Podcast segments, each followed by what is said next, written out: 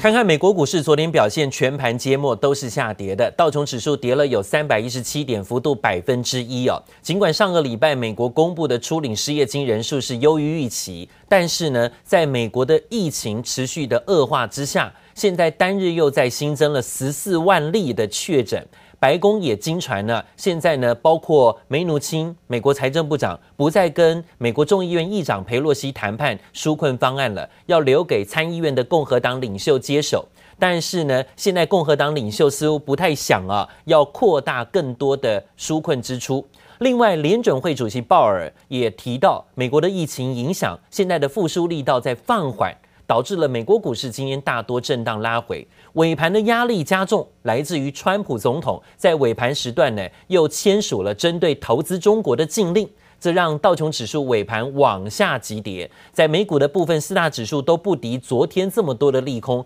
导致中场道琼下跌，纳斯达克费半指数还有 S M P 五百种指数都震荡走低，跌幅在百分之一。个股的部分，苹果电脑股价下挫，跌幅百分之零点二；波音也拉回，跌百分之三；雪佛龙跌百分之二；高盛银行跌百分之一点六。在个别股当中，惠普、推特、亚马逊也都震荡下挫。费半指数昨天跌的比较多，超过百分之一点三，是因为英特尔跌了百分之三，希捷、高通下挫都超过百分之二点五以上的下跌幅度。那其他个股呢，也大多回档修正了。标普五百指数呢震荡拉回，特斯拉股价跌幅百分之一点二，国民钢铁跌比较多，超过百分之四，太阳能族群个股桑泡尔的股价也下跌幅度接近百分之四啊。这今天呢美股收盘表现，台股 ADR 昨天呢震荡整理也是下跌居多，台积电跌百分之一点一六，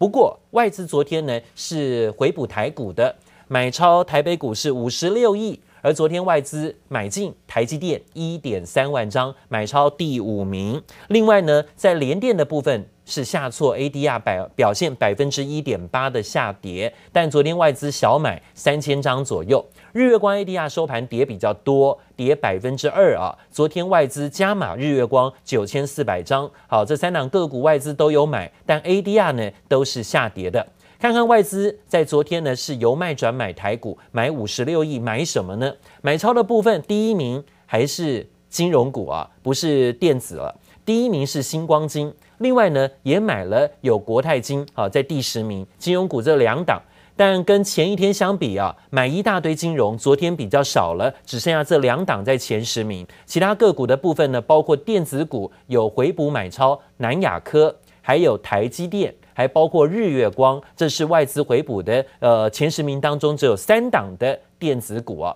其他个股部分包括长荣、联合再生、统一，还有包括中钢，是外资买超前十名的传产股。而外资卖的呢，持续调节的还是看到面板股啊，友达、群创持续走低，昨天呢都收在相对低点做收。今天呢要面对的是颈线关卡的保卫战，友达跟群创。昨天都差一点点跌破之前的颈线关卡，线形图都已经出现了有一点 N 头成型的风险了。如果今天呢再往下跌破昨天的低点，友达、群创可能都会出现摁头成型的压力，季线都跌破了，群创跌到了九块二三，昨天还差一点点啊，跟彩晶的价格相比，差一点输彩晶。现在收在九块二三呢，跟彩晶的九块二相比呢，其实非常接近。昨天盘中一度股价还落后于彩晶啊，这是群创最近跌得比较重，而且日 K 连黑，好像还是没有止跌，因为外资仍然在调节当中，也有 N 头成型的风险。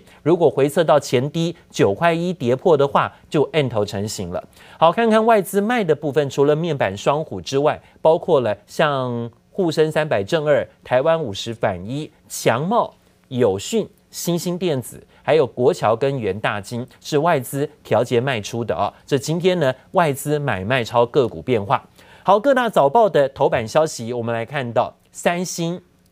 三星昨天在上海发表了自家五纳米制程生产的五 G 旗舰晶片，大秀先进制程的肌肉。三星也说他们可以做到五纳米的技术了，这对于台积电来讲呢，也是一个竞争压力啊。韩国媒体还披露说，苹果电脑公司有意把自家首款的处理器代工单，也许呢会转一点给三星的五纳米进行生产，要打破台积电独家代工的局面。好，另外鸿海，鸿海公布法收会的报告，昨天第三季财报，收回苹果新机拉货，毛利率、营业利率、净利率三率三升，表现不错，同步攀上了近四年同期高点。这昨天股价开低走高，也收在昨天的高点。那以如果每股纯益来看，二点二三元，优于预期。董事长刘扬伟说，大客户新产品需求优于预估，说的可能就是 iPhone 十二，所以目前产能利用率超过百分之百，本季营收呢有机会季增，估计百分之十五的成长。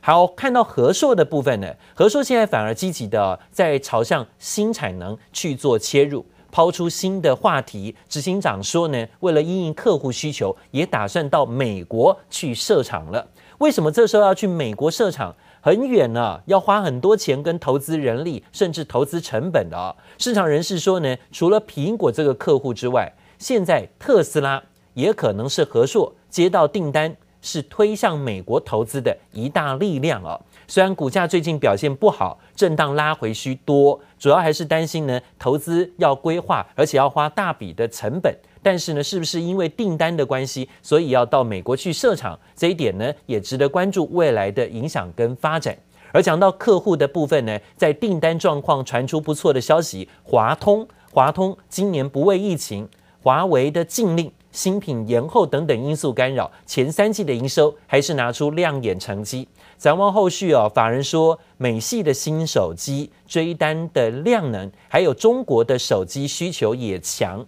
笔电平板呢也是一样，需求没有降低，产能利用率保持满载，新品集中在第四季放量，所以营收有机会再创单季新高，甚至历史高点。还看到了 HDI 版的订单已经满到明年农历年前了，可望创下历年来最旺的第一季啊！另外呢，也讲到有关于里昂证券点名最新的报告，说新兴电子发生火灾之后啊，现在产能损失，基于载板的产能紧俏，转单效应会带动南电毛利率呢是回归正轨，对南电改口啊调高平等，从平等减码跳高到加码。目标价呢，则拉高到一百四十五块钱。而高盛证券呢，也看好啊，载板吃紧带来的产品涨价跟毛利率向上的趋势对南电的挹注，也给予两百三十五元的高档推测合理价格。对南电看好的程度啊，似乎没有任何改变啊。那里昂证券这样的说法跟报告呢，直接点名对南电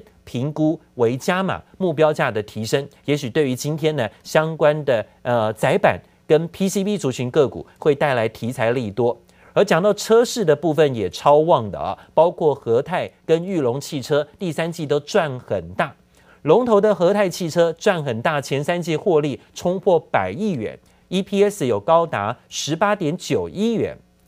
其中啊第三季的 EPS 是六点六二元，也创历史单季新高。在裕隆家族的部分呢，也看到裕日车在大陆金鸡母发威，第三季的单季也标出了七点二亿元的 EPS 成绩单，这创今年新高。如果同集团当中有中华车跟裕隆的合力贡献，力挺母母公司裕隆的话啊，今天呢看到今年的获利季增率应该有季季高的表现，前三季的税后净利十五亿，比去年同期的亏损低潮大幅度的做改善了。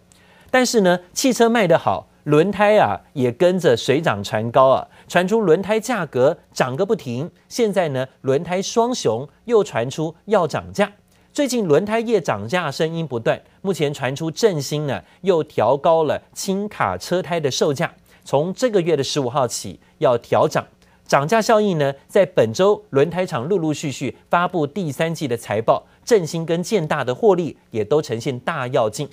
还有啊，在传统产业的部分，造纸类股啊，包括正隆跟永丰余营运也表现不错。好，最近大家常常拿到的纸都是什么纸呢？都是啊，纸盒、纸箱啊，买那么多的东西，剁手啊，买一大堆的电商产品都用纸箱运送啊，所以呢，这造纸类股的部分，市场认为单季甚至前三季获利啊，都是步步高。永丰余在三大事业带头当中呢，包括处分永丰余北京加值股权业外收益进补，第三季的税后净利二十二亿，年增率百分之八十七点八七，EPS 有一点三三元，累计前三季税后净利是四十一亿，年增率高达百分之一百三二十三，EPS 有二点四八元。正隆的部分呢，也是啊，在第三季的订单满手，内外销都不错。台湾跟越南两大的公纸生产基地，总共十台机台啊，全能生产，带动第三季的税后净利有九点一六亿，年增率百分之三十二。